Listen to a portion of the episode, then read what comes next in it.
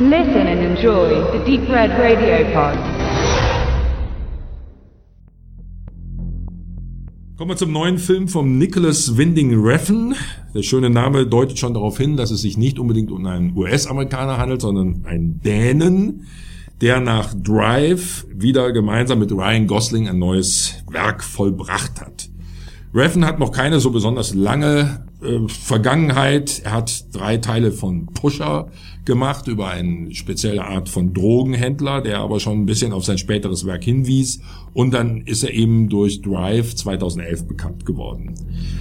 Von den Darstellern sind die meisten nicht so bekannt. Der Film ist ja auch in Bangkok gedreht worden und ist dort mit einem äh, auch entsprechend mit einigen thailändischen Darstellern äh, besetzt worden, darunter in der einer der drei Hauptrollen, der ich, man verzeihe mir, wenn ich es nicht korrekt ausspreche, der Vitacha Pansringam, der hat zwar in Hangover 2 mitgespielt, aber ansonsten ist er nicht besonders in sonstigen Filmen aufgefallen. Des Weiteren als bekannte Darsteller sind halt äh, Christine Scott Thomas und Ryan Gosling. Ich komme nochmal zu Christine Scott Thomas. Ist ja eine Größe schon seit über 20 Jahren, seitdem sie in Vier Hochzeiten und ein Todesfall richtig bekannt geworden ist, hat im englischen Patienten mitgespielt und auch zuletzt also immer aktiv geblieben. Auch in Lachsfischen im Jemen spielt sehr unterschiedliche Rollen, Komödien, kann auch mal ein bisschen strenger spielen und hat ja ein entsprechend ausdrucksstarkes Spiel und ist hier sicherlich einer der wichtigsten Punkte in Reference neuem Film. Und dann dazu eben Ryan Gosling. Und da Ryan Gosling ist ja inzwischen eine echte Größe, auch im Action- und Hollywood Bereich, wobei man sagen muss, dass er ja auch immer irgendwo seine Spezialfilme gemacht hat, so wie Half Nelson oder auch äh, Lars und wo er, wo er äh, eine, eine aufblasbare Puppe als Liebhaberin hatte. Also er ist auch durchaus in der Lage, sehr ungewöhnliche Rollen zu spielen. Bekannt wurde er richtig 2007 in Das perfekte Verbrechen an der Seite von Anthony Hopkins oder eben auch zuletzt mit The Ides of March, Tage des Verrats, äh, wo er auch eine sehr gute Rolle spielt oder ganz aktuell The Place Beyond the Pines und eben in Drive. Und das der Film Drive, der mit Reffen zusammen gemacht hat, ist, ich sag mal, die Visitenkarte der beiden, die mit Sicherheit auch immer gezogen wird, wenn sich jetzt irgendjemand Only God Forgives ansieht. Und damit geht man den beiden von vornherein schon mal auf den Leim. The Drive war noch eine Mischung aus Action, Coolness und, und einem, also einem gewissen Heldentypen, der auch schon sehr, sehr stark anfällig war, der zu großer Gewalt neigte, der auch in der sozialen also die Sozialisation war nicht seine Stärke, aber er war noch eine Figur, mit der man sich identifizieren konnte. Er war noch eine Figur, die man, äh, die also doch sehr gut ankam bei einem Großteil des Publikums, gemischt mit der Gewalt, mit der Action, mit dem coolen Fahrvermögen kam der Film ja auch sehr gut an und ist ein großer Erfolg gewesen. Und gerade mit dieser Erwartungshaltung werden viele in Only God Forgives gehen und definitiv enttäuscht. Only God Forgives ist noch deutlich gewalttätiger als Drive, der das nur in speziellen einzelnen Szenen war, aber Only God Forgives dreht die gesamte Helden, das gesamte Heldenepos komplett um.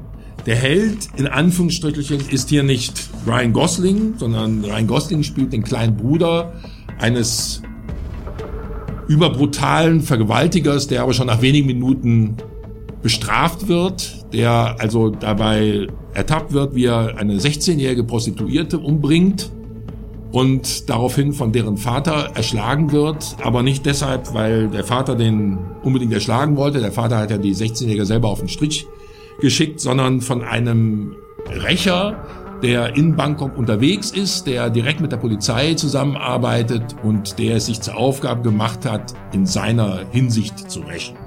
Diese Figur wird von dem äh, eben genannten Vitacha Pansringram gespielt, der aber nicht der typische Held ist, sondern ein Mann über 50, der auch optisch erstmal nicht besonders überlegen oder besonders cool wirkt, aber zu entsprechenden Fähigkeiten, also über entsprechende Fähigkeiten auch im Nahkampf verfügt und, äh, und letztlich auch für die anderen nicht zu besiegen ist. Die gesamte, es geht um das ganze Atmosphärische.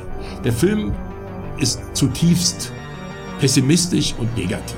Also es gibt dort überhaupt keine positive, angenehme Figur. Und auch Ryan Gosling den man noch am allermeisten oder am, der noch am, am weitesten jemand ist, den man vielleicht nicht ganz so negativ finden könnte wie die anderen, ist im Grunde genommen ein ganz schwacher Charakter. Er ist der kleine Bruder von dem Ermordeten.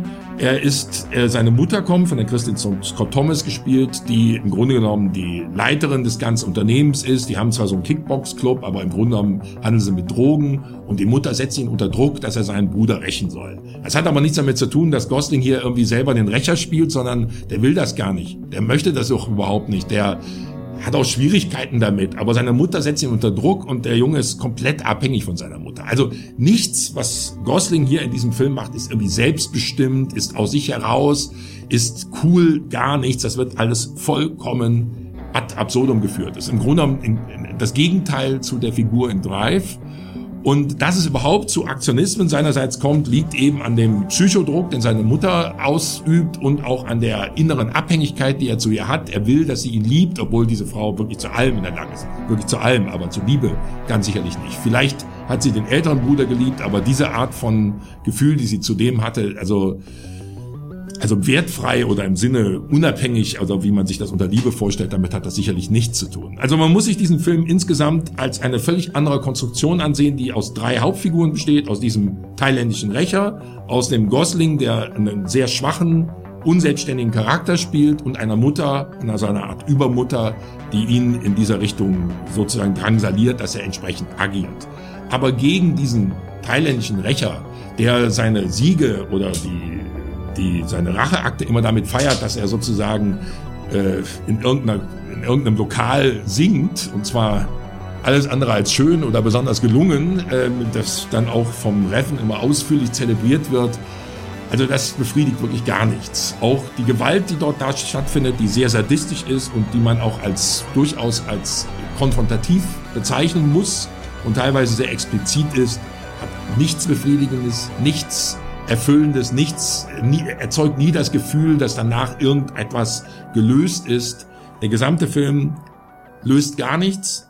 Der gesamte Film ist nichts anderes als eine Abbildung tiefster menschlicher Niederung und des Verlustes jeder Art Form von Moral und Sozialisation. So sollte man darauf auch eingehen. Das ist von Reffen auch so gewollt, dass der Film deshalb grundsätzlich bei der großen Gemeinde nicht mehr so gut ankommt, ist in dem Fall kein Nachteil. Ich halte den Film für ausgezeichnet, weil er im Grunde genommen zeigt, was Gewalt ist, weil er nichts beschönigt und weil er nichts stilisiert. Er stilisiert gleichzeitig schon in den Bildern. Die Bilder sind extrem stilisiert, sie sind fast comicartig überzeichnet, aber das Ganze ist schon wieder so übertrieben, dass das auch wieder keinerlei ästhetischen Genuss bedeutet, sondern im Gegenteil äh, den gesamten auch noch diese Seite nimmt. Also jemand, der zum Beispiel Befriedigung sucht in besonderen Gewalttaten wird auch hier nicht äh, befriedigt werden. Das ist im Grunde genommen eine konsequente Umkehrung des Action- und Gewaltfilms. Von mir eine hohe, große Empfehlung, aber bitte unter einer anderen Erwartungshaltung, als die man durch Drive bekommen hatte.